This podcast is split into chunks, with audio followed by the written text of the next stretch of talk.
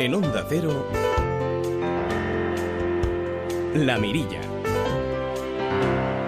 Raquel Sánchez.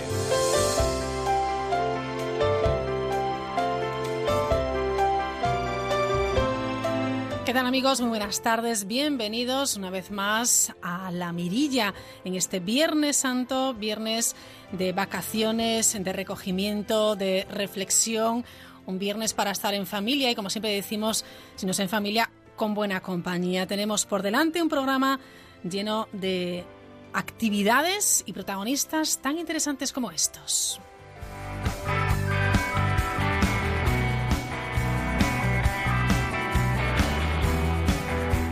Y es que enseguida vamos a saludar a la psicoterapeuta Cristina Cortés. Si ayer arrancábamos la mirilla hablando de los jóvenes, cómo eh, poner en su o poner a su alcance herramientas para luchar contra la violencia de género o cómo inculcarles el interés por la ciencia, hoy hablamos de los niños, incluso de los bebés. Cristina Cortés ha escrito un libro que lleva por título Mírame, siénteme y nos habla del apego. Hoy tenemos varias paradas pendientes en este tren de la mirilla y nos vamos a ir hasta Jordania para hablarles de una iniciativa muy solidaria que lleva a cabo la Escuela de Ajedrez de Pontevedra. Pasearemos también entre los cerezos en flor del Valle del Jerte. Y les contaremos las bases para poder participar en una nueva edición del Hospital Optimista. Como hacíamos ayer, también la guinda del programa la pondrá Instinto Clásico con Roberto Relova. Lo dicho, si están preparados, comenzamos.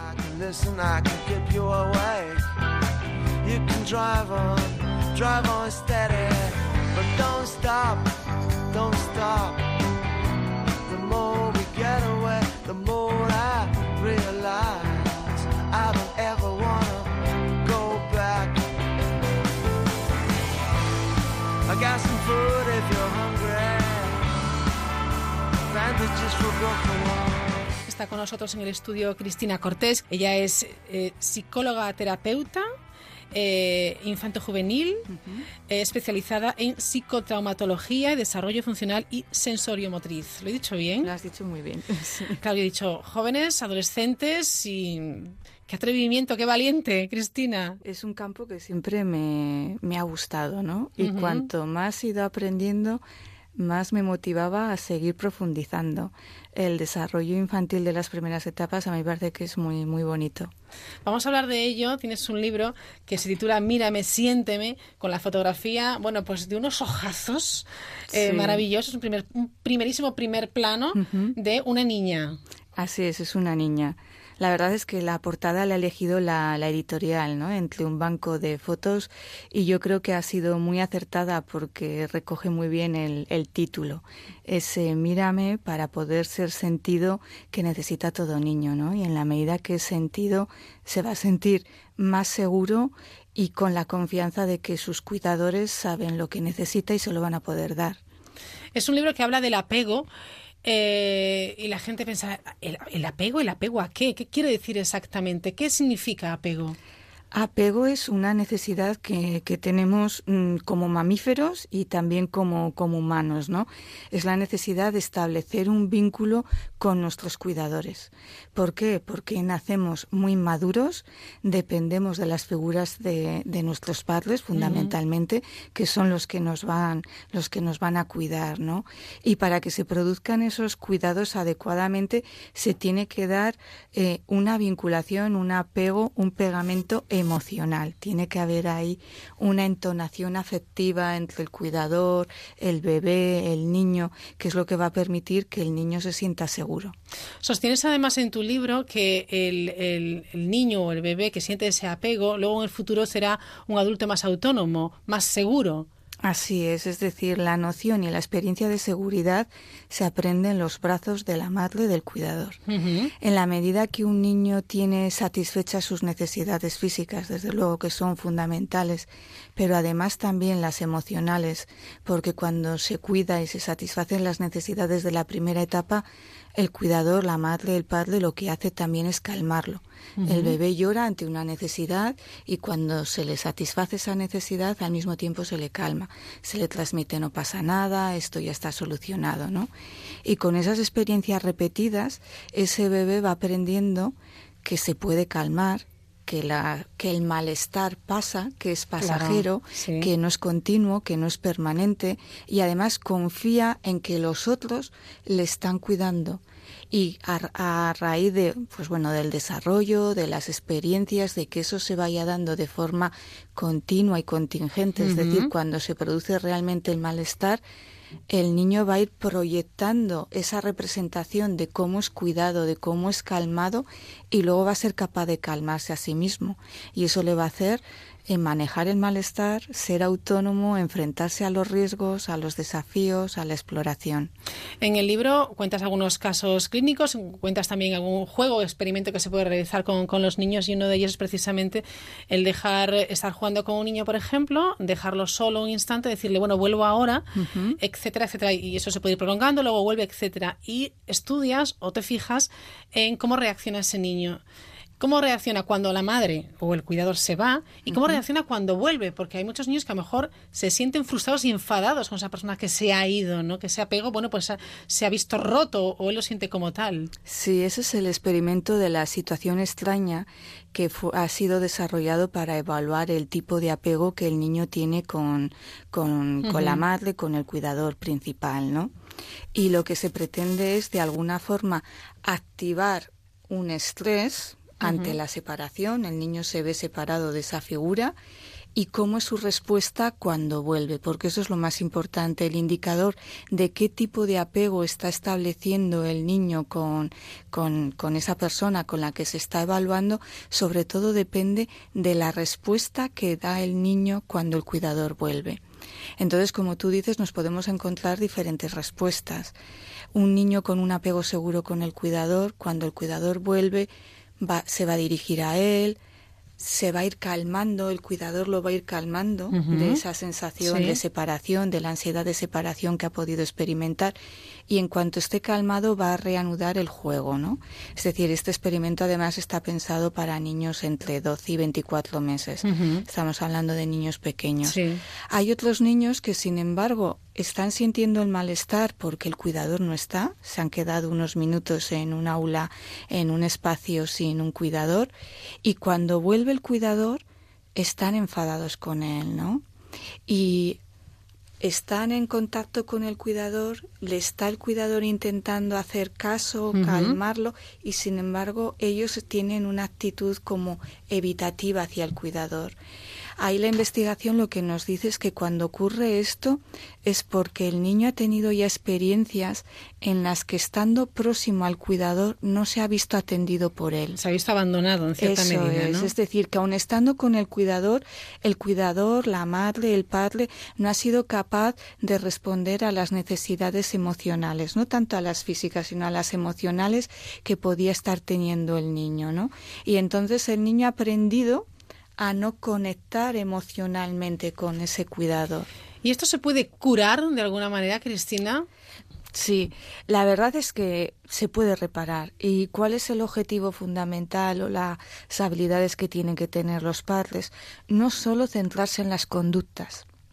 Es decir, estamos muy acostumbrados a llevar el foco de atención a lo que ha ocurrido, al hecho, al acto, a la conducta y, donde tenemos que centrarla y llevar la atención es al estado emocional.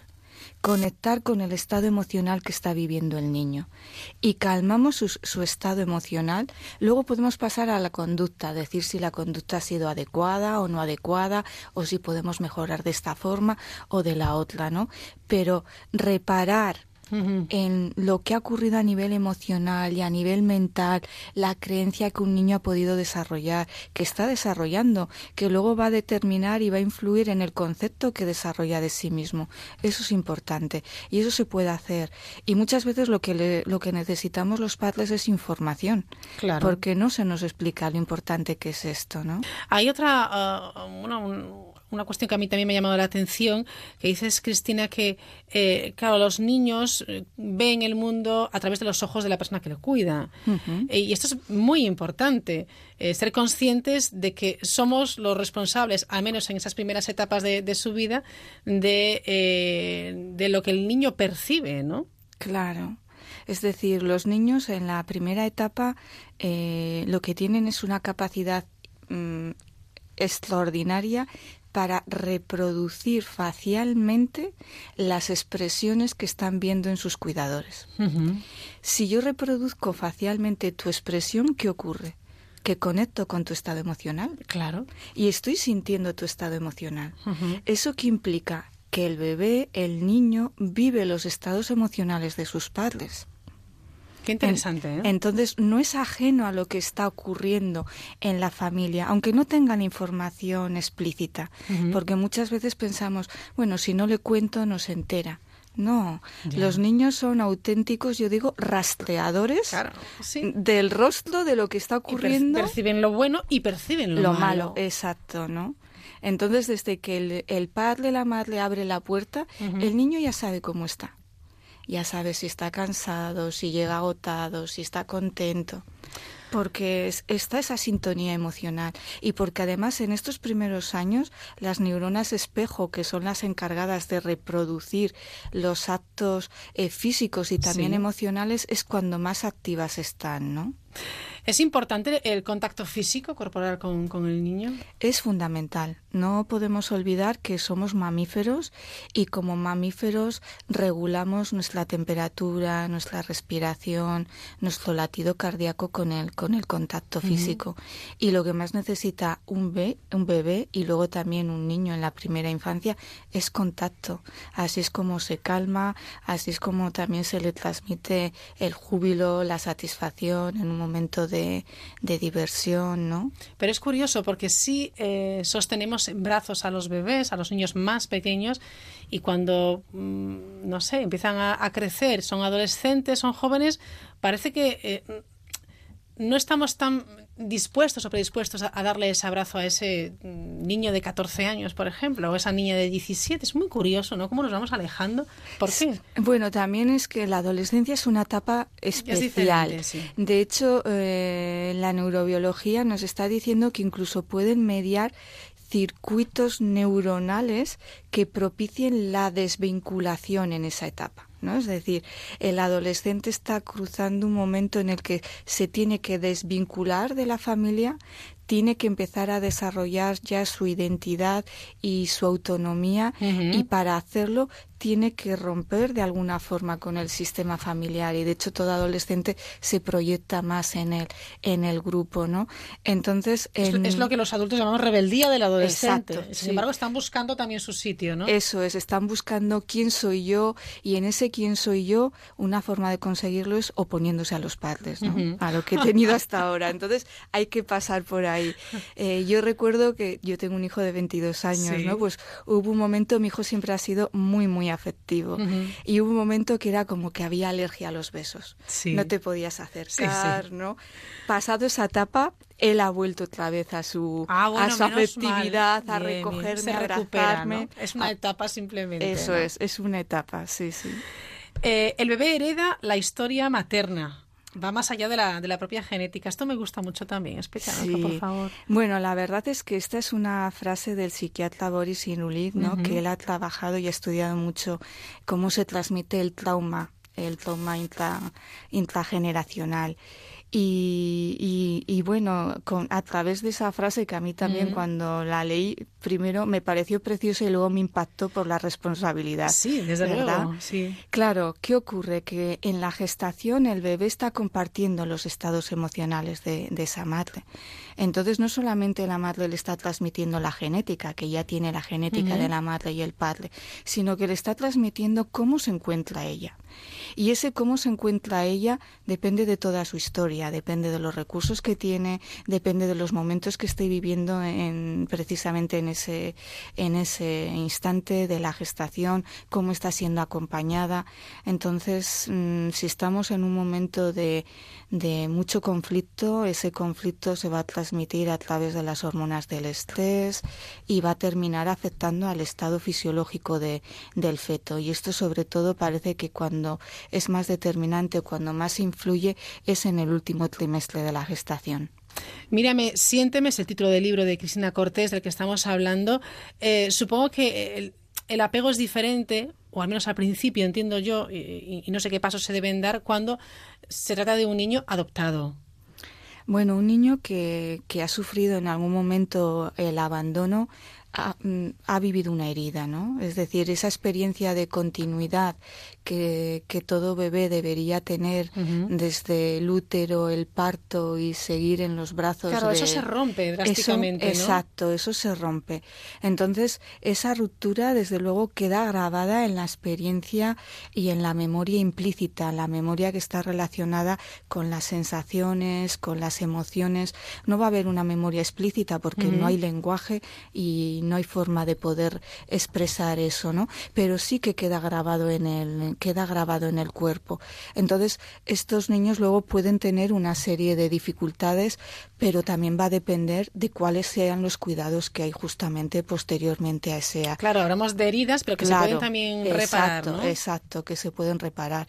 Y ahí el trabajo de, de las familias adoptivas, acogedoras, pues bueno, la verdad es que que es muy importante y, pueden reparar esa herida. ¿Cómo has estructurado el libro y a quién va dirigido, Cristina? Bueno, el libro está estructurado, comienzo los capítulos hablando de Eneco. Eneco es un es nuestro protagonista que nos va acompañando a lo largo de los ocho capítulos y a través de Eneco eh, yo lo que quería recoger era la experiencia de un apego seguro, ¿no? Eh, poder definir y poder hablar del apego seguro me parecía muy importante y no quería hacerlo como continuamente redundante. Entonces me pareció que una forma de hacerlo más amena y también igual más fácil era a través de Eneco. Entonces comenzamos la, cada capítulo con el desarrollo de Eneco desde la gestación hasta los siete años más o menos. Después recogemos a través de la teoría, de la investigación sobre apego, lo que hemos estado mm, plasmando en ENECO, ¿no? Las investigaciones que hay al respecto. Y luego también, a partir del capítulo tercero, mm, desarrollamos casos, casos mm, clínicos que están relacionados con el apego, cómo se puede intervenir, cómo se pueden, cómo se pueden reparar. Y esos casos, digamos, que van aumentando en complejidad o en daño, ¿no? ¿A quién le puede interesar este libro? Este libro está dirigido a padres, eh, sobre todo, es decir, eh, pretende recoger cómo, cómo se va sembrando y desarrollando ese apego y también a profesionales, ¿no? Profesionales que trabajan con niños, ya sean psicólogos, eh, pediatras, enfermeras, sanitarios, educadores. Hablamos de ese apego, de ese contacto físico importante, sobre todo en los niños de temprana edad. Eh, cuando sustituimos ese contacto físico de padre o madre o cuidador con el niño por una tablet, ¿Qué estamos haciendo, Cristina? Bueno, pues lo cierto es que nuestro cerebro, el cerebro humano, se ha desarrollado a lo largo de, la evolución en contacto con otros cerebros, ¿no? Y precisamente la capacidad para regular nuestras emociones la establecemos y la aprendemos en contacto con los cuidadores, con sus expresiones faciales, con su estado corporal. Si eso se pierde, si tenemos una pantalla, eh, por muy estimulante que sea, no estamos teniendo ese lenguaje corporal recíproco. Claro, porque pensamos que sí están interactuando, pero no. No, es pasivo, es pasivo, ¿no?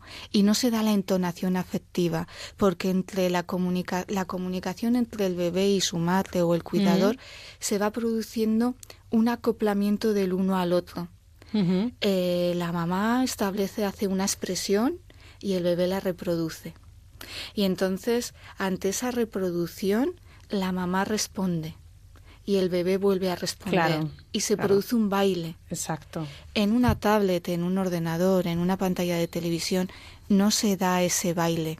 El paso se pierde y el niño se pierde al perder el paso. Y por último, Cristina Cortés, eh, ¿qué le dirías a esos padres que pues, nos están escuchando ahora, que tienen eh, un bebé o que están esperando un bebé? ¿Qué es lo fundamental? Dedicarle tiempo Vivimos en la sociedad de la prisa, del estrés y la verdad es que nuestros hijos necesitan tiempo, ¿no? Tiempo de contacto, tiempo de cara a cara, de mirar a los ojos, de mirar a los ojos donde el lenguaje mm, no verbal, corporal, sea tan importante y o mucho más que el lenguaje verbal, ¿no?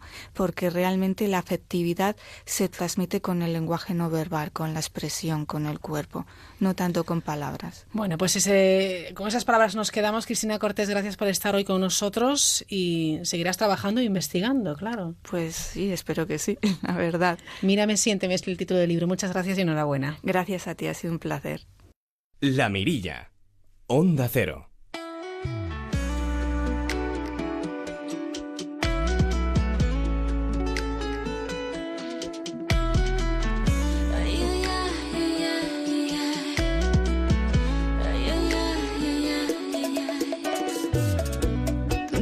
Las heridas que ya daba por curadas con limón, tequila y sal.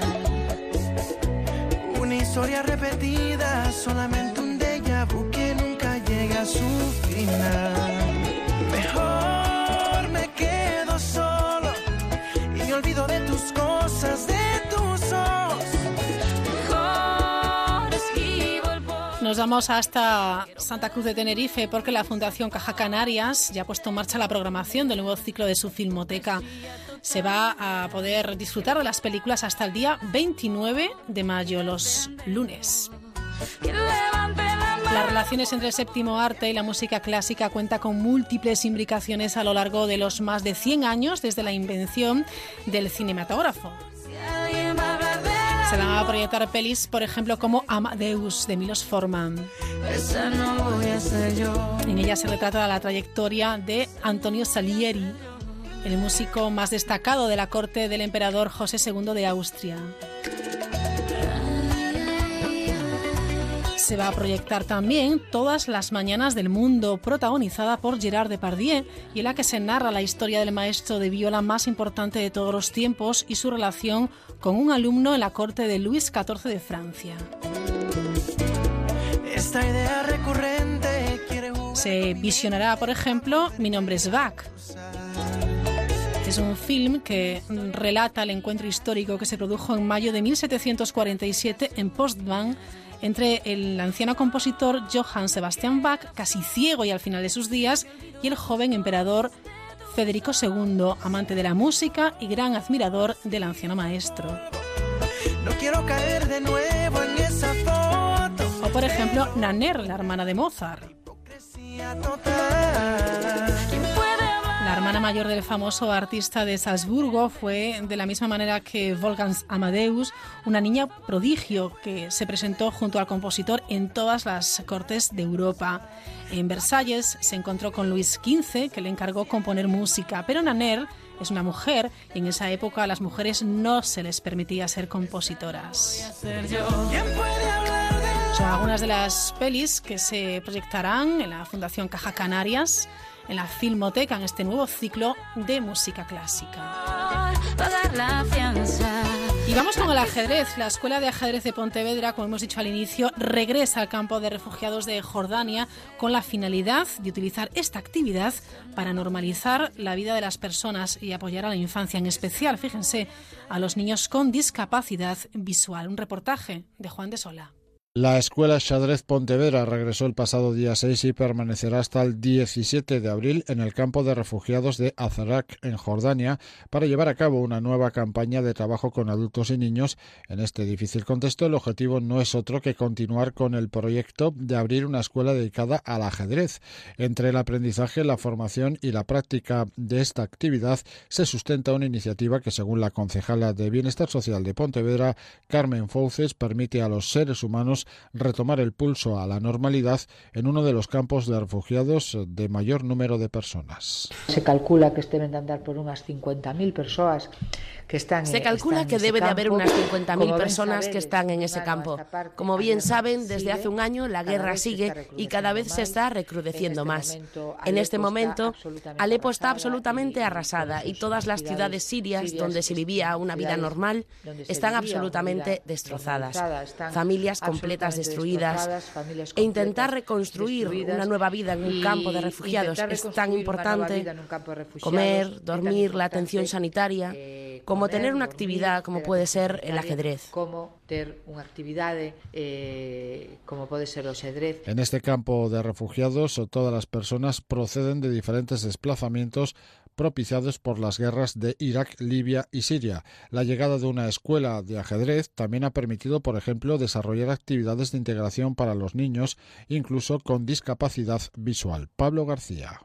Especialmente también eh, pensando no, Especialmente también y pensando en el caso en el que nos encontramos con niños y jugadores invidentes. Eh, para ellos fue encontrar el ajedrez y ver que sus pequeños podían participar de una actividad con normalidad, totalmente igual que el resto de los niños. Pues imaginaos la alegría para sus padres. Entonces queremos que estos tableros puedan llegar a sus tiendas y jugar a algo que les guste. La escuela nació con un diseño inicialmente pensada para adultos, pero posteriormente se ha decidido crear una segunda sede a través de UNICEF, pero centrada eso sí ya en los niños y también en la atención de niños con discapacidad.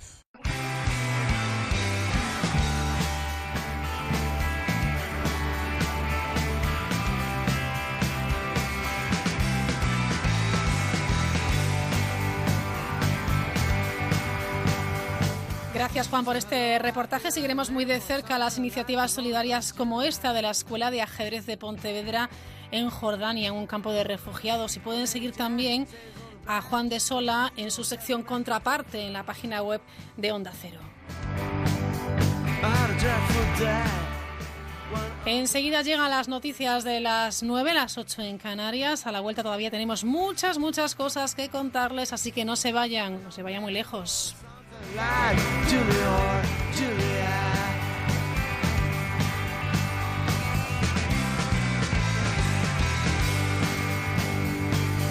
My best friend is gonna get married. We once dedicated life show. I just want to sit and watch. I just want to sit and watch.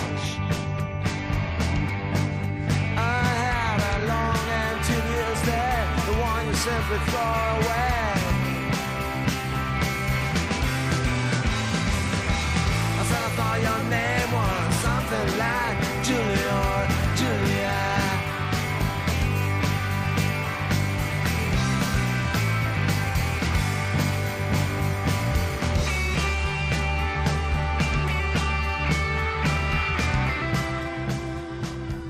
Na Na na na no na no. No, nay, no, nay, no, nay, no. Resi, sol, mi, si, resi. Lo cantes como lo cantes, con alquiler seguro nunca desafinas. Los del día 5, los del candado morosidad, cero. Alquiler seguro. Llama ahora al 902 37 57 77. Ni no, no, ni no, ni no. Alquiler seguro. La compañía que está cambiando el mercado del alquiler. 902 37 57 77. Las islas del mundo afrontan retos en eficiencia, planificación urbana y desarrollo. El Smart Island World Congress, que se celebra el 20 y 21 de abril en Calviá, Mallorca, dará respuesta a estos desafíos. El 20 de abril, Julia Otero y todo el equipo de Julia en la Onda estarán en directo en el Smart Island World Congress de Calviá, gracias a FIRA Barcelona y el Ayuntamiento de Calviá, con la colaboración del Consell de Mallorca y Air Europa. El jueves 20 de abril, Julia en la Onda en Calviá, con Julia Otero. Te mereces esta radio. Onda Cero, tu radio. El colegio es esencial para que los niños se eduquen en hábitos saludables a través del ejercicio y la alimentación. Por eso en Objetivo Bienestar Junior queremos premiar a los centros que impulsan iniciativas originales y divertidas. Llega la quinta edición de los premios Coles Activos. Si el tuyo es un cole activo, entra en objetivobienestarjunior.es y participa.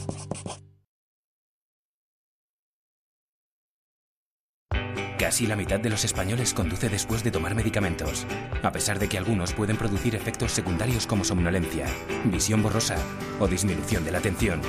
Y en la carretera, ningún efecto es secundario. Antes de conducir, presta atención a la señal. Ponle freno y Fundación AXA, unidos por la seguridad vial.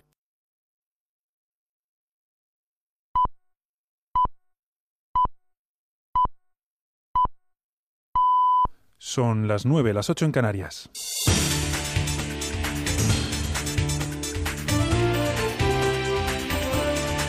Noticias en Onda Cero. Buenas tardes. El juez ha decretado prisión para tres de los detenidos por los disturbios registrados en la madrugada de Sevilla. Están acusados de delitos de desórdenes públicos. Otros cuatro detenidos no han declarado todavía, mientras que el octavo arrestado, el ciudadano, un ciudadano senegalés, ha sido puesto en libertad. En total, son una treintena las personas que han tenido que recibir atención hospitalaria por traumatismos o crisis nerviosas y uno de ellos se encuentra ingresado en la UCI por un golpe en la cabeza recibido durante las estampidas causadas por los vandálicos al paso de las procesiones. De repente hemos visto como la gente huía, la gente muy nerviosa.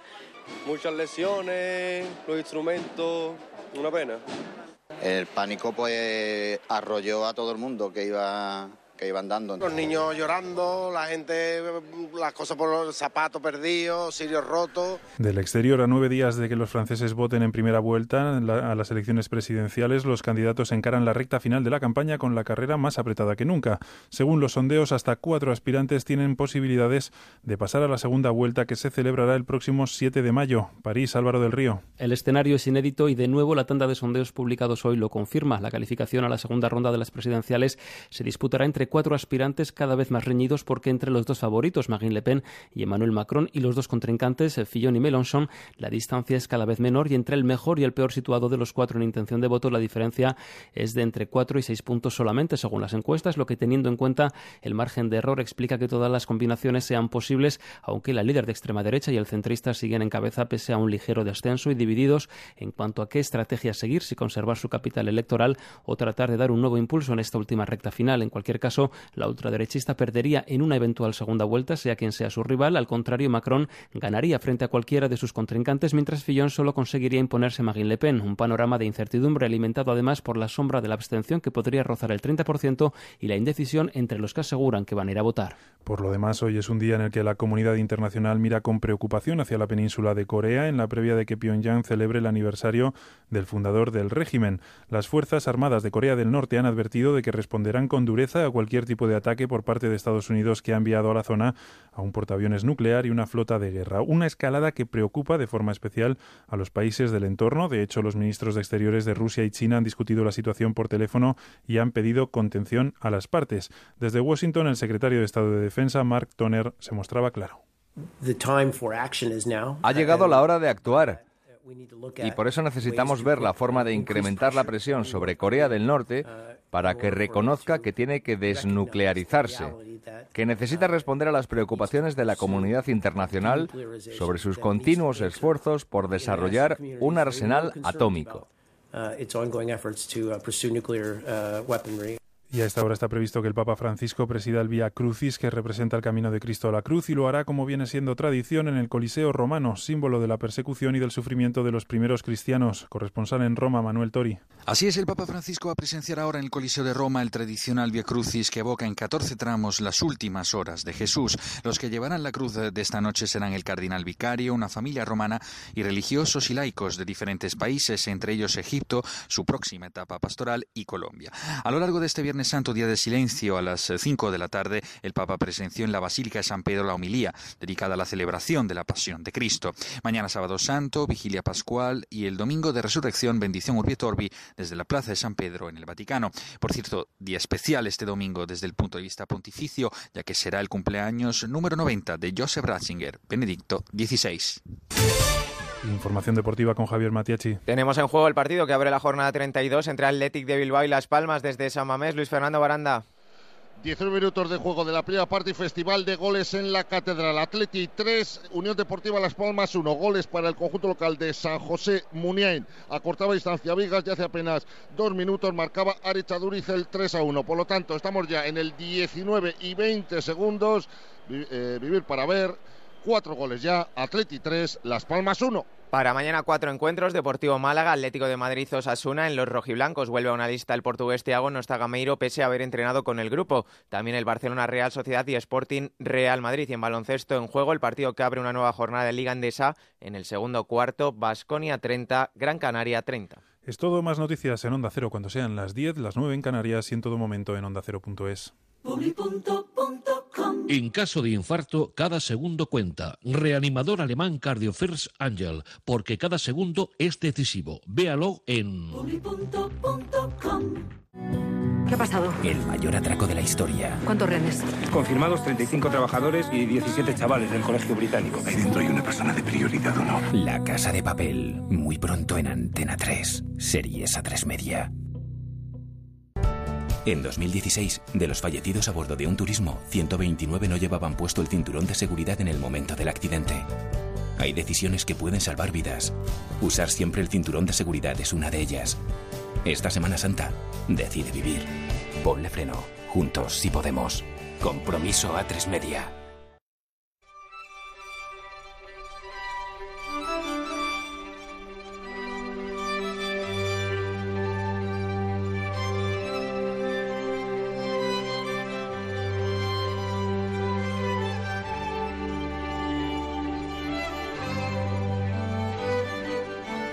En Onda Cero, La Mirilla. Raquel Sánchez.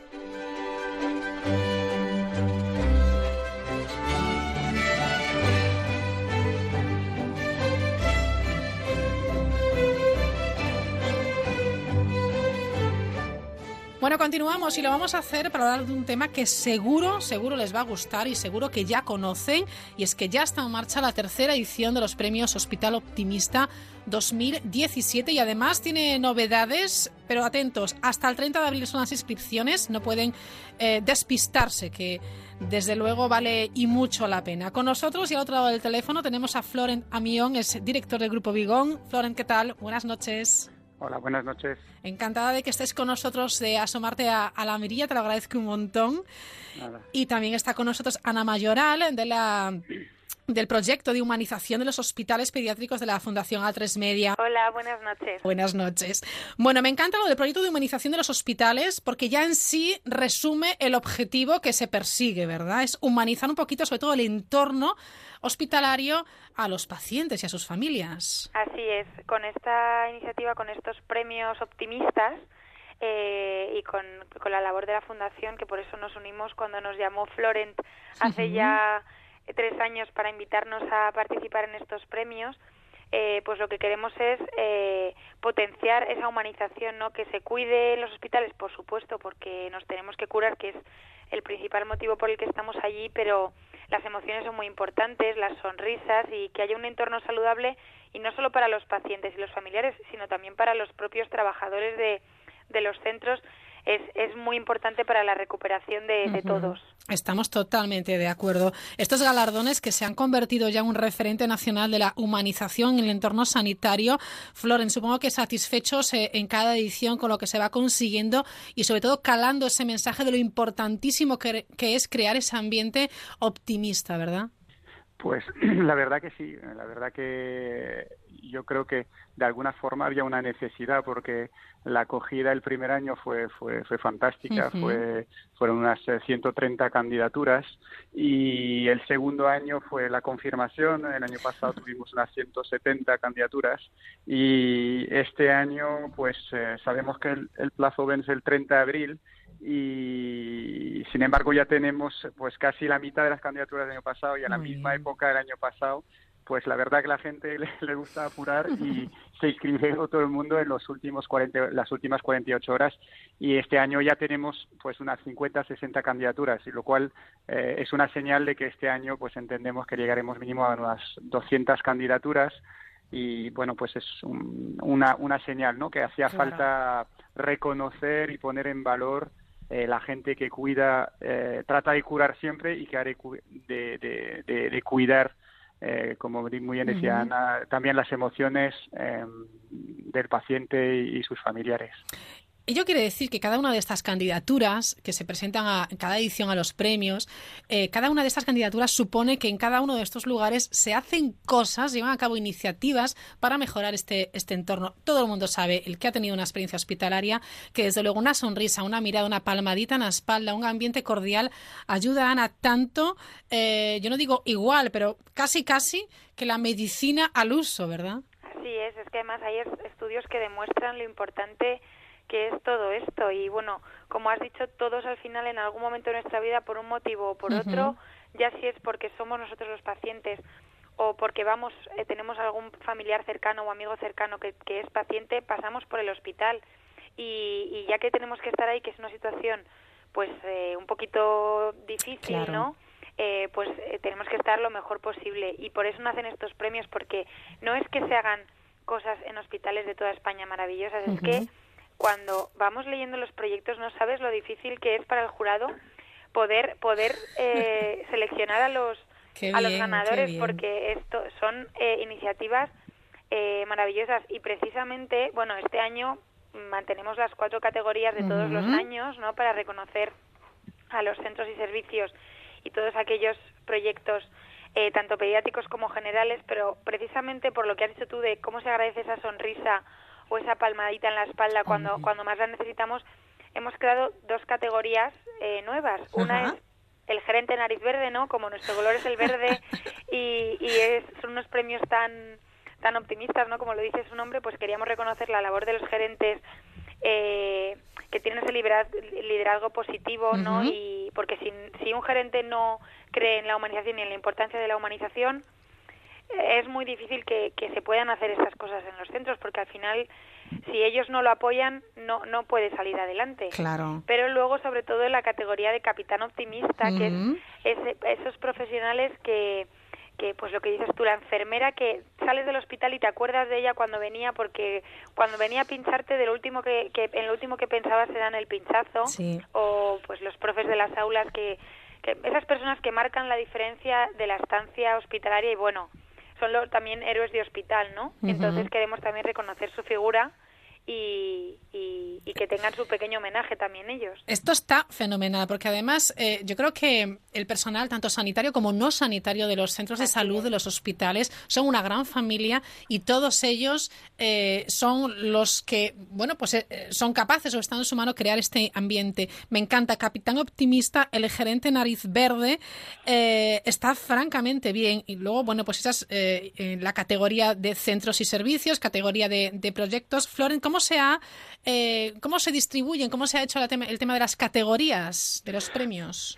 Pues eh, la iniciativa nace eh, alrededor de, de, los, de los proyectos, porque nuestra idea era reconocer es esa gente que hace las cosas bien. Y de hecho así nos conocimos con, Ana y Lari de la fundación porque fuimos a ver a la fundación a decir oye vosotros sois un proyecto maravilloso presentaros a los premios y nos y nos dijeron ya pero es que nosotros nos gustaría digo pues desde luego desde el primer momento es una plataforma abierta y hemos eh, hemos querido eh, incorporar porque la energía y las ganas que, que ponía la fundación pues de la misma forma, eh, naciendo alrededor de los proyectos, eh, estábamos en contacto con la Universidad Jaume I para, eh, para también mm, otros temas ¿no? de, de, en interno a nivel de nuestra empresa, ¿no? de poder decir, queremos conocer cuál es el nivel de, salud psicosocial de nuestra organización, de nuestra empresa Vigón. y, mm, y, hablando con ellos, resulta que esa, esa, esa encuesta que se llama el Giro, Healthy Resident Organization, esta encuesta también había un formato para hospitales. Entonces ahí nacieron enseguida y dijimos, bueno, pues aquí hay una sinergia tremenda, eh, vamos a proponer a los hospitales eh, un, barómetro, un termómetro que van año tras año a poder utilizar para, para poder mejorar. Porque como lo decía muy bien Ana antes, eh, resulta que hay estudios que demuestran que según el nivel Mm, de ambiente y de cohesión del equipo, eh, cambia la mortalidad dentro de lo, del hospital, del propio servicio. Son estudios que eh, nuestros compañeros del Servicio Nacional de Salud Inglés han podido poner en marcha y saben perfectamente que al fin y al cabo es lógico. Es decir, si hay un liderazgo tóxico, si no hay comunicación, si no hay confianza, si no hay respeto, ¿Quién paga los platos rotos? El paciente. Eso es muy, muy sencillo. En una cadena de montaje, pues hay errores, hay eh, productos que no salen con buena calidad. Pues en un hospital, el quien sale peor parado es el paciente y luego al final también el personal sanitario porque tenemos un, colectivo con un altísimo nivel de, burnout y, eso es lo que queremos nosotros tratar de cambiar. Eh, ¿Cómo? Pues poniendo un termómetro cada año y diciendo, vale, tu nivel de comunicación, de confianza es este, si quieres mejorar, pues te toca trabajar y eso es lo que proponemos y lo que lo que poco a poco los servicios pues se quitan un poco los hospitales se quitan un poco la vergüenza porque no va mucho con nuestra cultura de dar a conocer y conocernos mirarnos al espejo nos cuesta un poquito pero poco a poco pues em, uno tras otro eh, sabemos que este año se van a presentar grandes hospitales eh, con 5.000, 6.000 trabajadores y, bueno, pues es un ejercicio de, de, humildad ¿no? y de, de, transparencia también que, que, participar y decir, queremos ir en ese sentido, queremos conocer para poder mejorar. Claro. Bueno, estos premios eh, en los que bueno coorganiza la Fundación A3 Media también están, pues efectivamente, Vigo en España, la Fundación del Grupo ETP y el Grupo de Investigación de la Universidad Jaume I. Es cierto que, por ejemplo, para, para Vigón y para y para las empresas implicadas, esto también es un compromiso. No es solamente el, el, estar y el figurar, es que va mucho más allá. Floren, también vosotros tenéis ese compromiso, ¿verdad?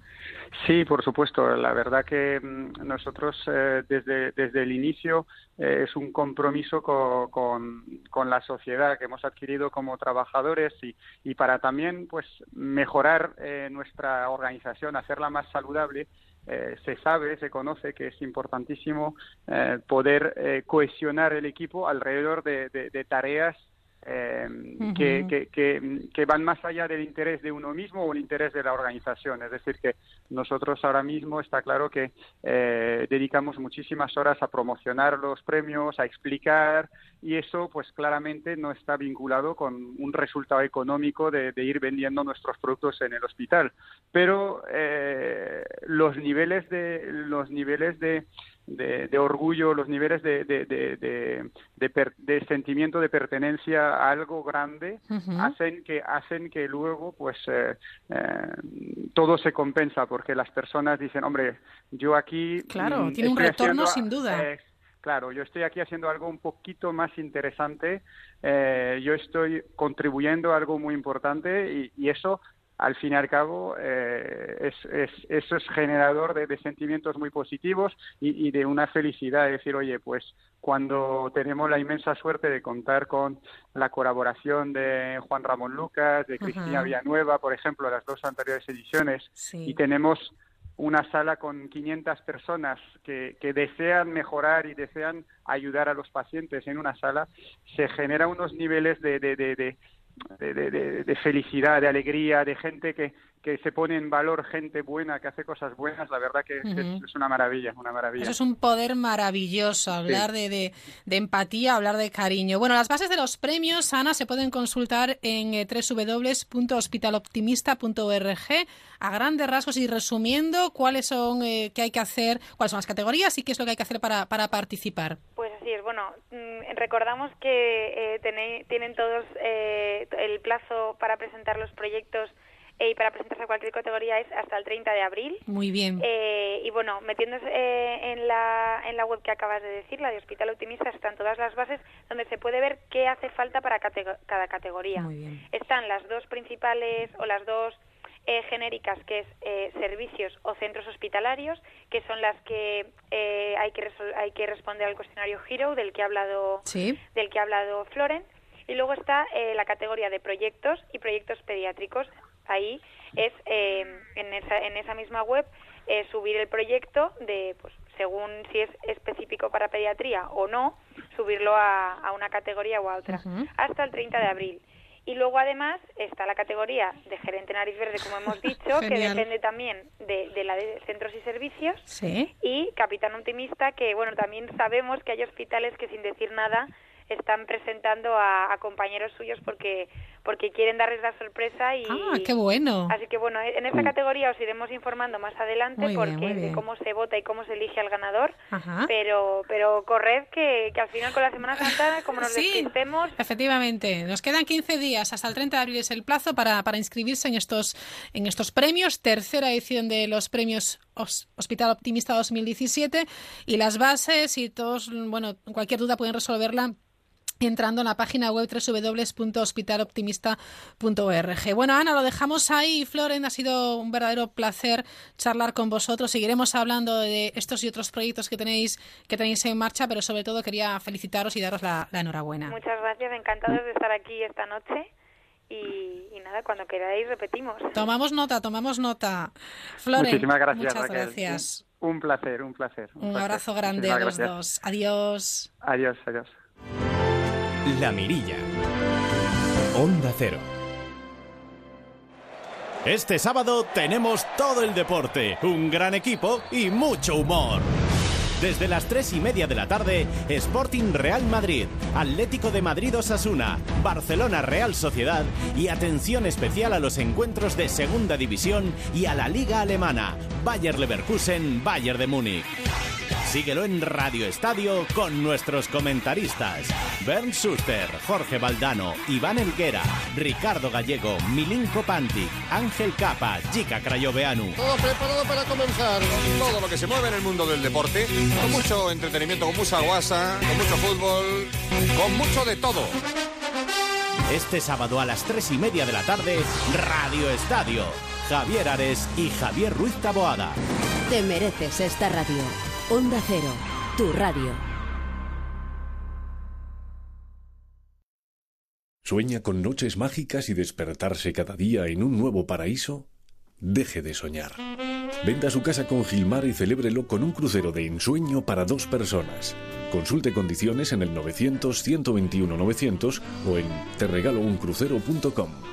Gilmar, de toda la vida, un lujo. Mercaoficina.es. Muebles de oficina de segunda mano sin moverse de casa. Mercaoficina.es. Hola, soy Concha, Concha Velasco. Hace ya tiempo que les vengo hablando de ducha manía y de las ventajas que supone cambiar la bañera por un plato de ducha. Una ducha con suelo antideslizante, con su mampara de seguridad y sin temor a resbalones traicioneros. Pues ahora Ducha Manía les ofrece una ventaja más, la financiación, sí, sí. Pueden cambiar su bañera por un plato de ducha desde solo 990 euros. Paseo del Molino 6, Madrid. 91 468 4907 o duchamanía.es. Mamá decía que la compra de tu vehículo es como una caja de bombones. Nunca sabes qué te va a tocar. Que no, amigo, que no, que es muy fácil. Ven al número uno, ven a Ocasión Plus. Solo dan sorpresas positivas. La mejor relación calidad-precio del mercado. Mil coches de ocasión para todos los bolsillos y hasta 24 meses de garantía. Ocasión Plus, en Getafe, La Roza, Rivas, Collado Villalba y en ocasiónplus.com. Las condiciones de tu divorcio como tu matrimonio no son para siempre. Si no estás de acuerdo con las condiciones de tu divorcio, reclamamos por ti. Llama a pluslegal.es, expertos matrimonialistas, 91 278 1453, porque la injusticia no es para siempre. Llama ahora a pluslegal.es, 91 278 1453. Onda Cero Madrid, 98.0 FM. Murprotec, buenos días. Le llamo porque tengo humedades. Ha llamado al sitio adecuado. ¿Qué tipo de humedades? ¿Qué es lo que ve? Se cae la pintura, hay manchas blancas y huele muy mal. Lo he intentado todo. Uno de nuestros técnicos le visitará y analizará gratuitamente su problema de humedad. Si podemos darle solución, será con garantía de resultado por escrito de hasta 30 años. Jamás volverá a tener humedades. No sabe cuánto me alegra oír eso. Llame al 930 1130, 930 1130 o el murprotec.es. Hola, ¿los cursos de vigilante de seguridad? Vengo a informarme. Bienvenido a Forma Emplean. Sígueme. Te enseño las aulas. Ah, pero ¿las clases son presenciales? Sí, la teoría cada día. Ah, sí. Sí, y además gimnasio y galería de tiro. Genial. Ya tengo ganas de empezar. Y nos encargamos de todos tus trámites. Forma Emplean, tu formación para el empleo. 91 563 2351, calle Cartagena 70. Electrocasión, liquidación permanente de electrodomésticos nuevos de las mejores marcas hasta con un 50% de descuento y garantía del fabricante. Electrocasión, corre que se acaban. Por el trabajo, por la familia, por los vecinos, por el banco, por un por una huelga, por un robo, por cualquier cosa del día a día puedes perder tu tranquilidad, a no ser que cuentes con la protección jurídica a tu medida de Devuelta Legal. Con Devuelta Legal tendrás protección jurídica anual para toda la familia por mucho menos de lo que te costaría una única consulta en cualquier otro abogado. Llama ahora gratis al 900 900 637, 900 900 637 o devueltalegal.es. Tu abogado de cabecera. Grupo Reacciona. La reforma que tú buscas la encontrarás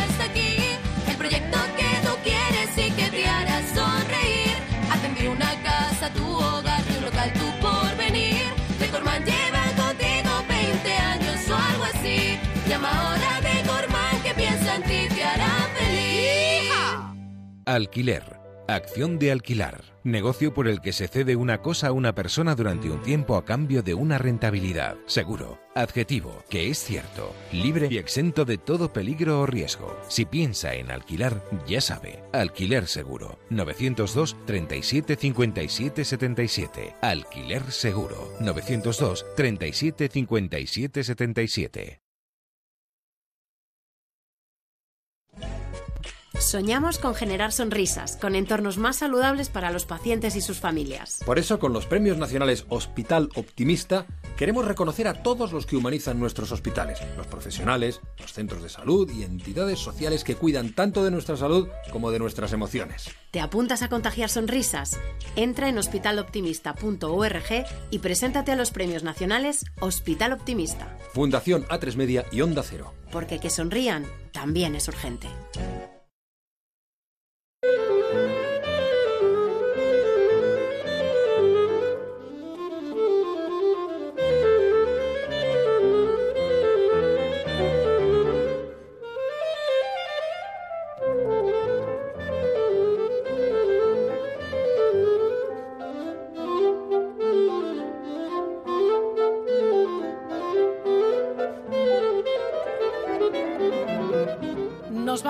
Valle del Jerte, hasta Extremadura. Es uno de los paisajes más hermosos que tiene, bueno, pues eh, eh, nuestro país y sobre todo ahora, aunque bien es cierto que el Valle del Jerte está bonito durante toda la época del año.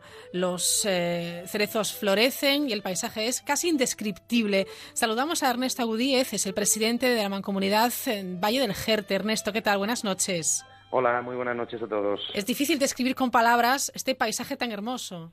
Pues sí, la verdad es que sí. Además, este año son de esos años que coinciden, eh, que la floración es muy, muy bonita. Se han puesto a florecer prácticamente en explosión todos los cerezos a, la vez. Además, están agu aguantando mucho tiempo y la verdad es que bueno, las panorámicas y las vistas y sobre todo cuando te metes a media ladera de la comarca por los pequeños, por las pequeñas carreteras de mitad de comarca es algo espectacular el, ir sumergiéndote entre los entre los cerezos. La verdad es que es un, un espectáculo único, indescriptible y que bueno, que ahí voy a decir yo. Recomiendo, se lo recomiendo a todo el mundo que venga a visitarlo y a verlo, pero como muy bien has dicho, también es cierto que el Valle del Jerte está abierto todo el año y se puede venir en, en cualquier época. Efectivamente, es una maravilla, es un reencuentro con la naturaleza, un contacto, eh, yo creo que muy potente, brutal diría, ¿eh? la verdad.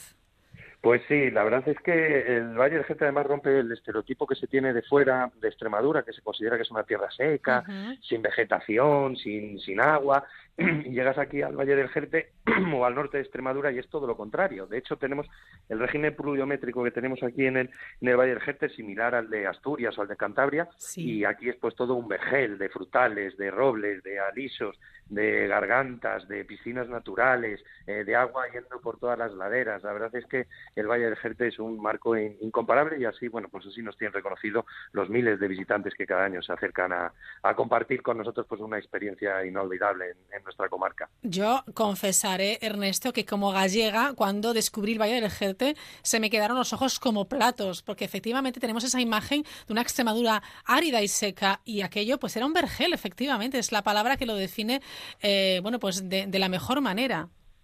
Pues sí, sí, sí, sí, la verdad es que llama muchísimo la atención cuando llega la gente, pues claro, pues eso, vienes eh, con algo preconcebido, una imagen preconcebida de, de que vas a ver mm, de esa y, y poco más, y llegas al Valle Jerte, donde está lleno de frutales, y especialmente con nuestra famosa y maravillosa cerezas y, y- y picotas, y rompes muchos estereotipos, y a la gente le llama muchísimo la atención, y por eso, bueno, por eso lo recomienda luego tanto y repite tantas veces, ¿no? Sin duda. Bueno, tenéis una programación eh, abril y mayo increíble, eh, muy interesante, lo que me lleva a pensar que esto tiene mucho trabajo detrás, eh, para organizar rutas, jornadas, eh, teatro, senderismo, etcétera. Pues sí, la verdad es que es un, un abanico de posibilidades el que ofrecemos durante los dos meses que, que es que no hay gusto que se quede sin su espacio. Como dices tú, tenemos desde deporte, actividades teatrales, de ocio, eh, de senderismo, de bueno, de cultura, bueno, absolutamente de todo y se puede ver en, en la página web del turismo com se puede ver absolutamente toda toda la programación. Pero bueno, ten en cuenta que nosotros llevamos 40 años eh, ya prácticamente celebrando esta esta fiesta y bueno, hemos ido depurando su contenido, mejorándolo y bueno, tenemos ya bastantes conocimientos de cómo organizarlo, bueno, y eso nos facilita mucho porque además tenemos un equipo técnico maravilloso aquí en la Mancomunidad del Valle del Jerte que nos permite poder hacer estas cosas y luego otro de los factores relevantes que lo hacen posible es la implicación y la colaboración de los colectivos en los diferentes municipios que siempre nos ayudan a llevar a cabo a llevar a cabo todas las propuestas. Fantástico, todos a una, eso está muy bien. Bueno, cuéntanos, porque hay mucha gente que está, eh, que aprovecha estos días de, de Semana Santa para hacer excursiones, para viajar un poquito y conocer nuestra tierra, que hay tanto que descubrir en España. Si pasamos por el Valle del Jerte, eh, ¿qué, qué po- qué podemos hacer? Porque sé también, y me parece muy interesante, que hay unos itinerarios con autobuses gratuitos. Pues sí, la verdad es que nosotros lo que ofrecemos a, a la gente que nos visita, pues por un lado está lo que a simple vista se, se puede ver, es decir, que llegar y ver los paisajes y ver nuestros pueblos, ver nuestros cascos antiguos de los de los 11 municipios de Valle del Jerte que son que son muy bonitos y a partir de ahí pues tenemos una una red de, de actividades y de posibilidades muy muy amplia y una de las cosas que, que tenemos para estos días de Semana Santa para facilitar un poco el, eh, el disfrute de, de la gente y evitar congestiones de tráfico porque la gente que nos visita es muy numerosa, Sí. pues hemos puesto a disposición de todos los visitantes una red de autobuses que comunican los 11 pueblos de- del valle con rutas circulares que convergen en un punto, en el centro neurálgico de la comarca, que es la agrupación de, de cooperativas, y pueden llegar a cualquier pueblo, dejar allí su coche y pasar todo el día visitando los 11 pueblos y los puntos más interesantes de, del, del valle sin tener que volver a tocar el, sin tener que volver a tocar el, el coche. Luego, luego tenemos también todas las actividades que están en la programación y aparte tenemos un- varias empresas dedicadas a, a- a realizar actividades de, de ocio. Eh, tienes desde descenso de barrancos, visitas guiadas, rutas de senderismo, BTT, es decir, tienes un, un abanico muy muy amplio y luego, por supuesto, pues nuestra gastronomía, ¿no? Que es otro otro de los de nuestros platos Hombre, fuertes sin duda. valga la, valga la redundancia, pues tenemos una gastronomía muy, muy buena, muy, muy valorada y luego, por encima de todo, sin duda alguna, la hospitalidad de la gente de, del Valle del Jerte, que nosotros recibimos a todo el mundo con los, con los brazos abiertos, esperando que se lleve una grata imagen del Valle del Jerte y allá donde vaya, pues sea un embajador, pues no solo de nuestra comarca, sino de nuestros productos, de nuestras cerezas, de nuestras castañas, de nuestras frambuesas, de nuestros higos, bueno, en definitiva, de todo lo que somos aquí en el Valle del Jerte. Ernesto, ¿habéis calculado cuántas personas visitarán en esta Semana Santa eh, el Valle del Jerte? Sí, pues estos días de floración tenemos unos cálculos aproximados de en torno a las 80.000 personas que vienen, es decir, es una auténtica barbaridad. Incluso decirte que nosotros no tenemos capacidad suficiente para acogerlas a todas, a pesar de que tenemos una gran, una gran oferta, pero se benefician también por nuestra ciudad de referencia, que es Plasencia, que se llena también estos días, la comarca de la Vera, que también se llena, que está pegada a nosotros, y también la zona del Ambroz, que es otra, otra comarca aledaña, y la verdad es que, mm, bueno, estos días se pone hasta la bandera, como se dice a tope. Como tiene que ser, la gente quiere disfrutarlo también. Por ejemplo, mañana sábado, ya a las 9 de la mañana, ruta etnográfica, eh, que claro, todos, todos tienen su título, y es del cerezo en flor a los chozos de Manolo.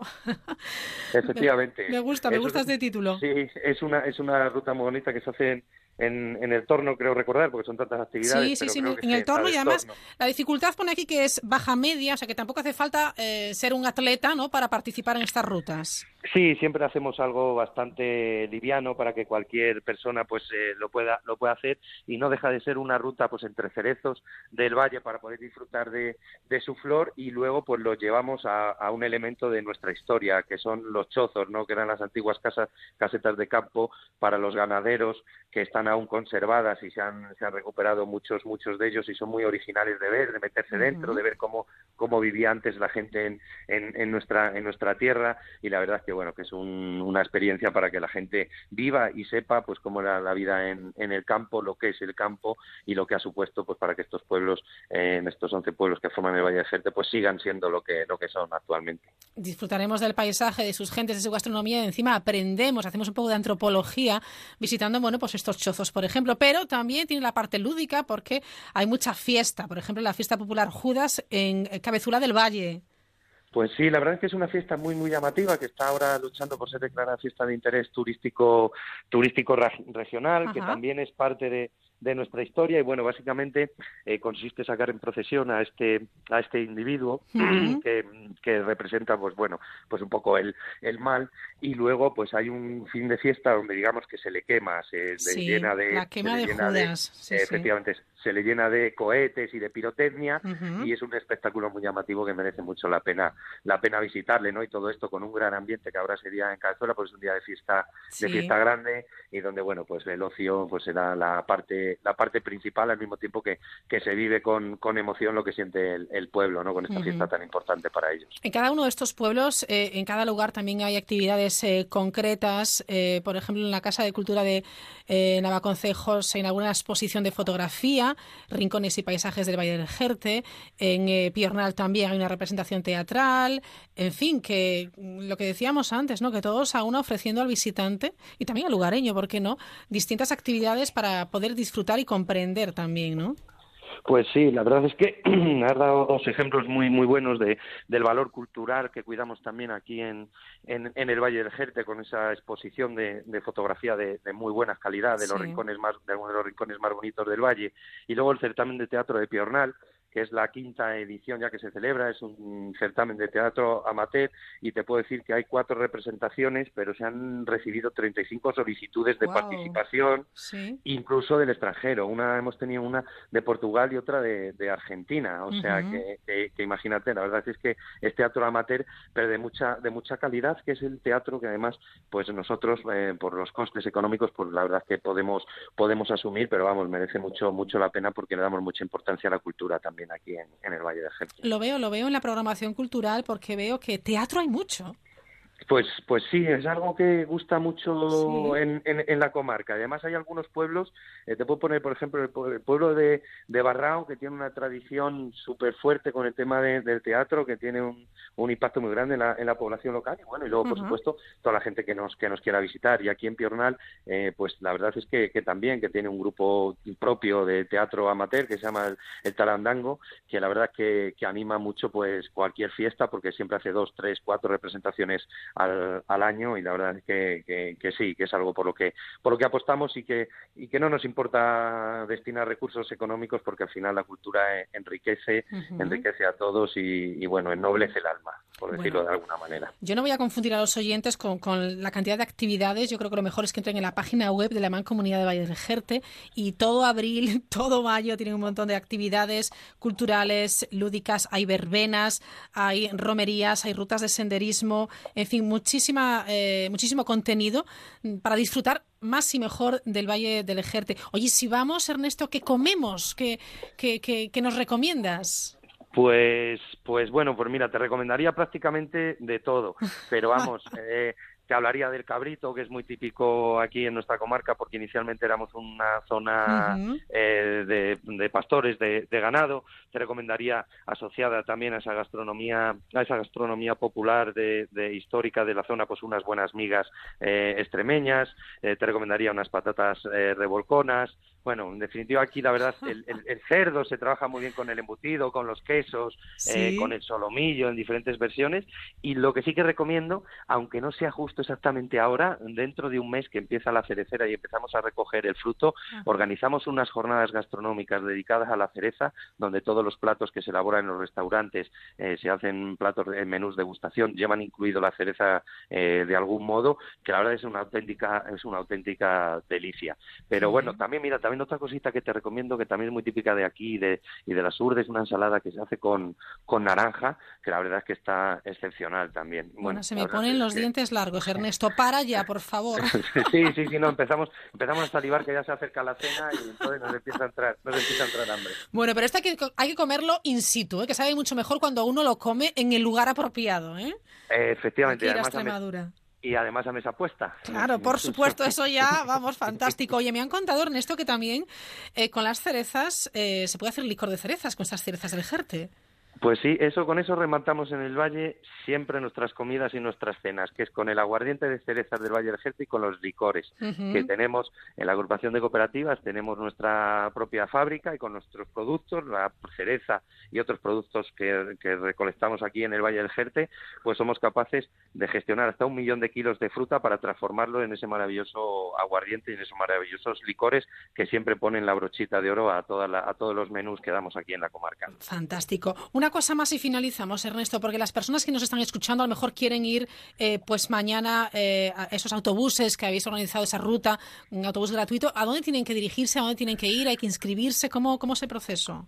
A ver, en, en la página web eh, de Turismo del, del Valle del Jerte, ahí tienen los horarios y las diferentes Perfecto. salidas. Ujú. ¿De acuerdo? Entonces es, es muy fácil, es simplemente parar en cualquiera de, de los pueblos, buscar la parada de autobuses que está perfectamente indicada, incluso también zonas de aparcamiento para que la gente deje, deje el coche y una vez eh, en, en el pueblo, dejado el, el coche, simplemente es buscar esa parada de autobuses que está perfectamente indicada y con la página web pues verá los horarios donde están reflejados pues las horas de salida y las horas de, regreso de los diferentes tramos y de las diferentes rutas, que concretamente hay tres rutas diferentes. Bueno, fantástico. ¿Tu rincón favorito del Valle?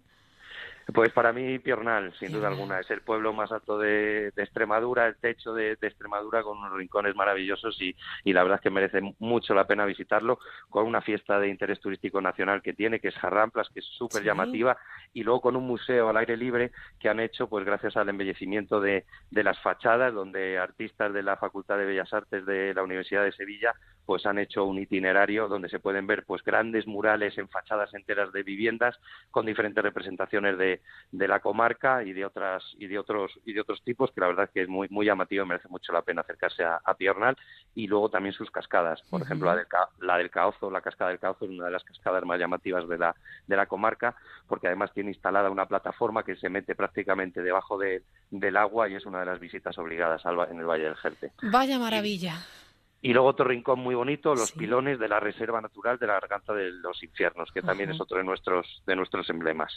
Bueno, pues hemos tomado buena nota y disfrutaremos, por supuesto, del Valle del Jerte y de toda Extremadura, que es una maravilla. Ernesto Agudíez, presidente de la Mancomunidad Valle del Jerte, muchísimas gracias por acompañarnos en esta edición de La Mirilla y feliz noche. Vale, pues muchísimas gracias igualmente. Feliz noche a todos y os espero aquí en el Valle del Jerte. Encantados.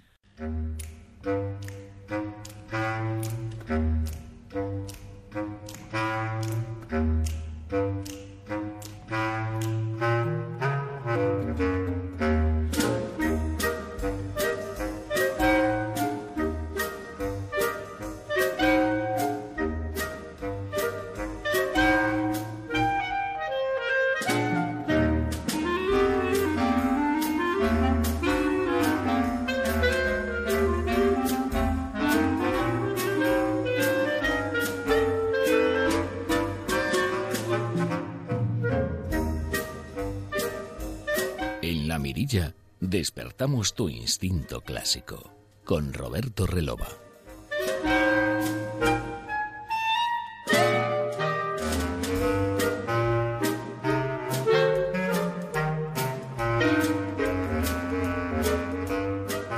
Pues hoy también hemos invitado a Roberto Relova, lo habíamos prometido, y él cumple y nosotros también a finalizar este programa de Viernes Santo con nuestros oyentes de la Mirilla. Roberto, ¿qué tal? Buenas noches. Muy buenas noches, en una noche muy especial y muy agradecido por haberme invitado de nuevo a tu programa, Raquel Sánchez. Quizás estemos acompañando a los oyentes en, en su coche o en su casa Mm. o en incluso pues en un autobús o en una cafetería. Espero que la compañía sea grata. Ayer mismo empezábamos estos dos capítulos de Instinto Clásico eh, dedicados a la Semana Santa, como no puede ser de, de otra manera. Escuchábamos piezas maravillosas que evocan de alguna manera el dolor de una madre, eh, la pérdida, porque ya hemos contado que efectivamente hay distintos tipos de, de dolor, eh, un dolor místico, eh, un dolor que invita a la reflexión, un dolor humano.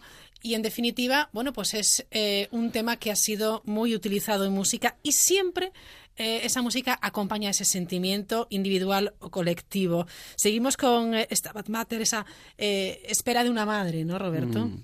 El Stabat Mater dolorosa que ayer lo escuchábamos Sí. en la voz de Capechuto, pero de- que se inspira en el Stabat Mater de Vivaldi, un, un espectáculo Vivaldi Project eh, que dentro de lo que es el socuadro italiano que dirige Claudio Borgignani y canta Vincenzo Capechuto, canta, baila, hace la escenografía. Bueno, tienen que verlo porque es- es- el capechudo Sí. es, es fantástico. Sí, cómo sí, se mueve, cómo canta, cómo vive el arte, en definitiva, ¿no?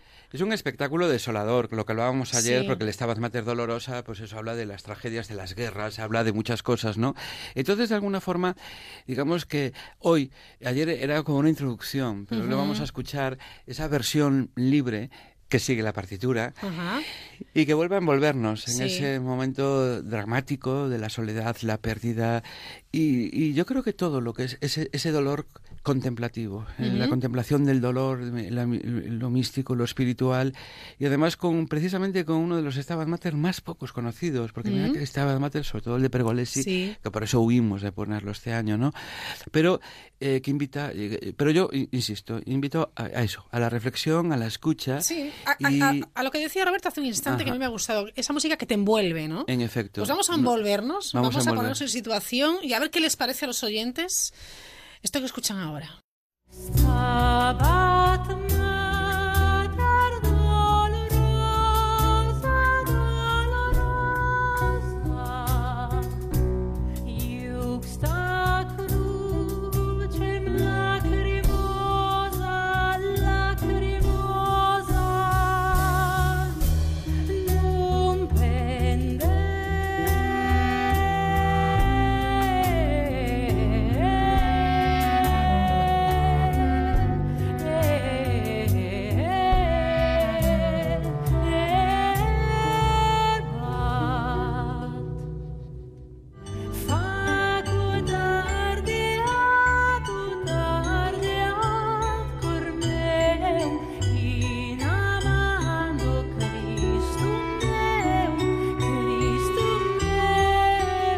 Impresión, Robert, que a mí me produce es qué moderno es esto que nos has puesto. es barroco. Es barroco, qué barroco más moderno, más actual, con ese ritmo pues Sí, muy casi sí. de swing, ¿no?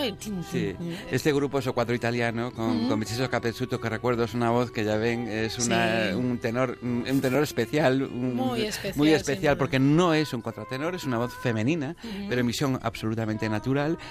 Y este es un artistazo, lo que tú decías, baila, danza, bueno, es lo mismo, ¿no?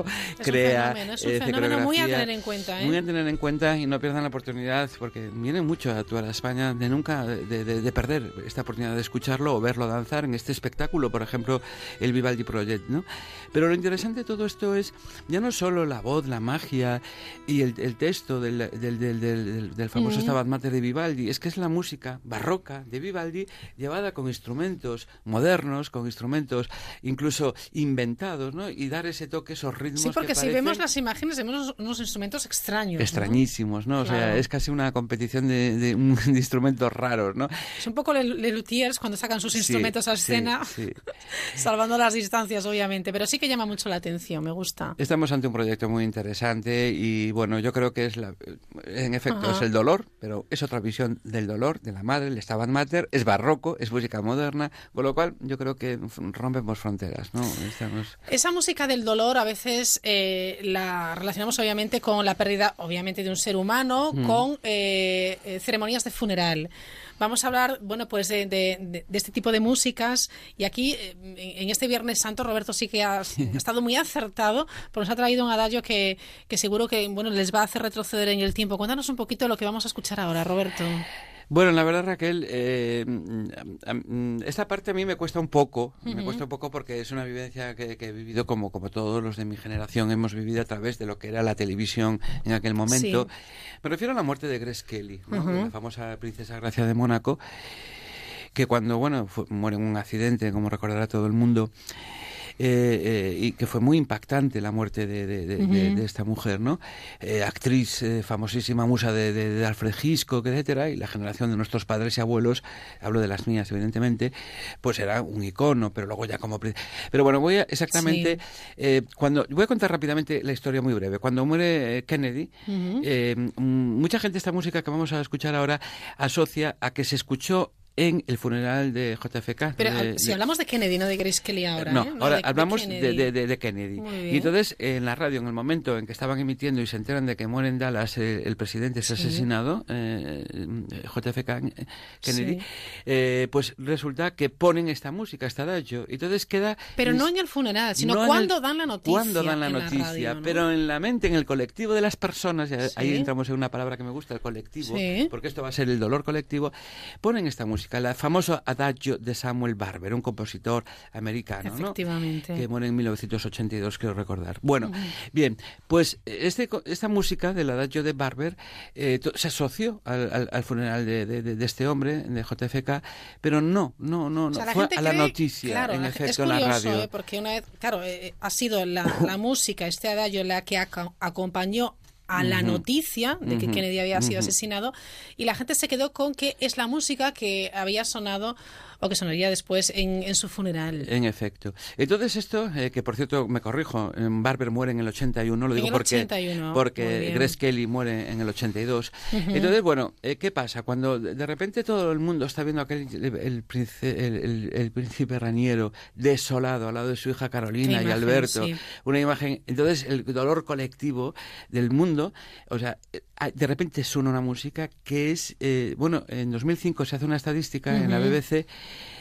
que los, los oyentes votaron eh, de que la música más triste de la historia que ellos recordaban era precisamente Era este esta. adagio.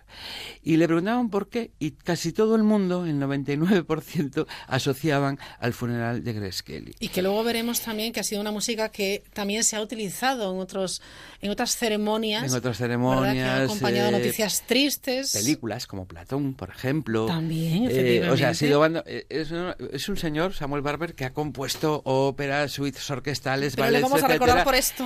Y tristemente, que es un Vaya. gran compositor, Samuel Sí. Barber va a ser recordado por su famoso adagio para cuerdas, Ajá. que primero era para un cuarteto, luego para orquesta de cuerdas. Y bueno, y yo mm, creo escuchamos, lo vamos a ¿no? escuchar, pero eh, quiero que eh, lo asocien a esa, esa imagen del dolor de unas personas, príncipes como el raniero de Mónaco, el señor, eh, su hija Carolina, etcétera, hijo Alberto, pero también eh, imprimió un carácter tremendo y eh, desolador, lo que hablábamos estos días, Mm. la pérdida, y fue tremendo, ¿no? O sea, ver, ver estas imágenes que... que- que- Pero esto sí que sonó durante el funeral de, Ajá, de Grace en efecto. Y la gente preguntaba, ¿pero por qué se eligió a Samuel Barber? Bueno, pues de ahí venía la idea. Primero, Samuel Barber era norteamericano. Grace Kelly, Kelly, Grace Kelly también era norteamericana. ¿no? Y de ahí viene esa relación. Pero yo creo que, bueno, fue el impacto que tuvo oír la noticia, que fue tremendo, ¿no? La muerte Mm. de, de- de- de Kennedy, el asesinato de Kennedy en Dallas, dar esa noticia y poner esta Y música. ya se asoció. Y ya quedó para el colectivo, el imaginario colectivo, como le quieran Y más, llamar. y más sonoro. después, claro, con el tema de Grace Kelly. Vamos a escucharlo. Escuchamos, por favor.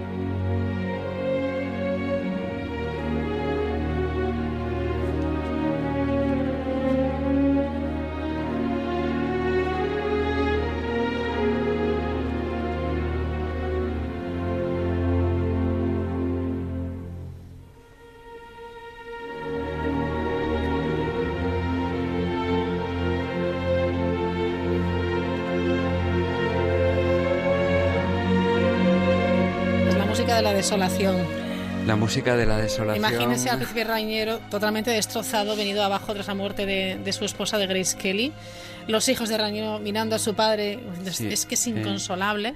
¿Se recuerda Es- Carolina es- cómo miraba a su padre, su padre sentado, tirado allí en aquella butaca y Ay. en aquel sillón o como se Me dan escalofríos. Pero también, fíjate lo que decía Ángel en la película Platón, ¿no? La, la desolación, lo... lo Pero, em, pero ha estado también presente en otras películas que a mí sí, me llama mucho eh, la atención.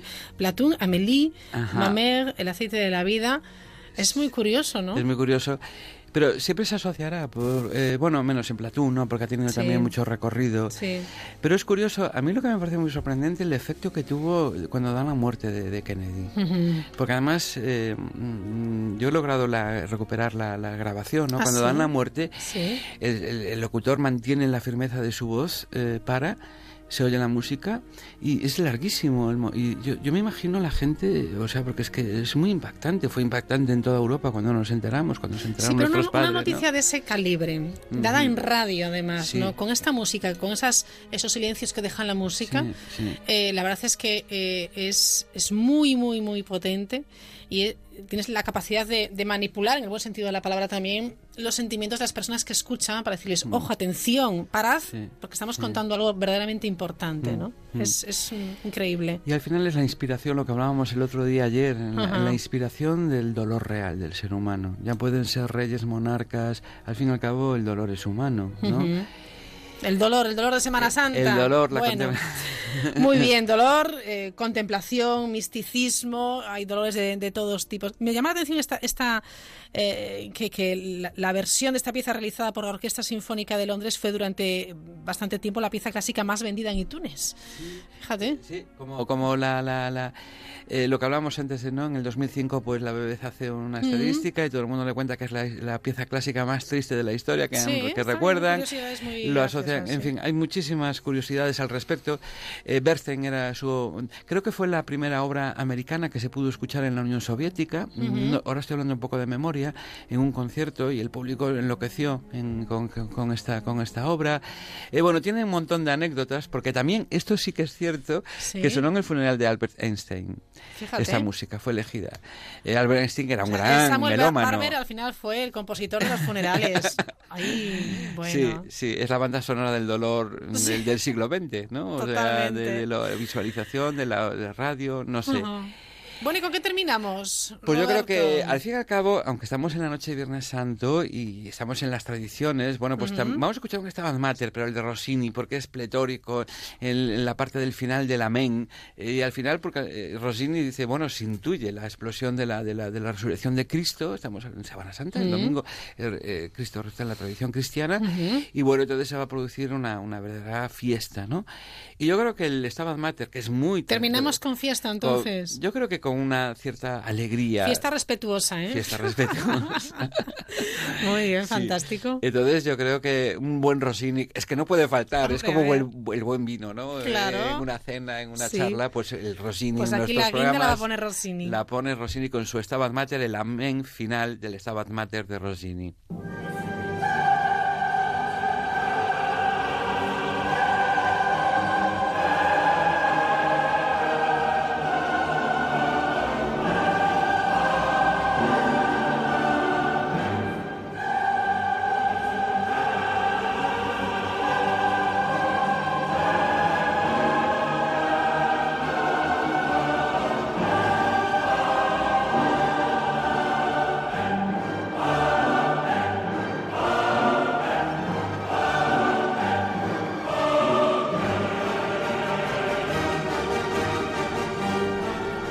Amén con tanta potencia que puede decir aleluya también, ¿eh? O sea, es, es, es fantástico. Claro, claro. Es eh, ojo con esta versión que es Giulini, uno de mis grandes favoritos. Mm. Giulini dirigiendo en directo eh, esta versión del, del Amén, en efecto, que podría ser, como bien dice Raquel, un aleluya. Es el triunfo de, de- al final de la vida, la alegría, el triunfo de la, de la resurrección. Bueno, Estamos en Fíjense, Semana Santa. madre mía. Bueno, ver esto, un concierto de estas características, Sí, quizás esta pieza sí, en sí. directo tiene que ser Maravilloso, increíble, Buaf. increíble. increíble. Bueno, Roberto Relova, como siempre, muchas gracias. Que terminamos. Pascua. Feliz Pascua, a disfrutar de la familia, de los amigos, a estar eh, contentos y felices y también, si es preciso, pues tener tiempo para el recogimiento y para la reflexión y un poco de misticismo. Un poco de misticismo, buena música, sobre todo siempre buena música y buena compañía. Eso sin duda que es lo que intentamos hacer aquí en Instinto clásico en la mirilla. Gracias y hasta otra. Muchísimas gracias a vosotros. Adiós. Gracias, Raquel.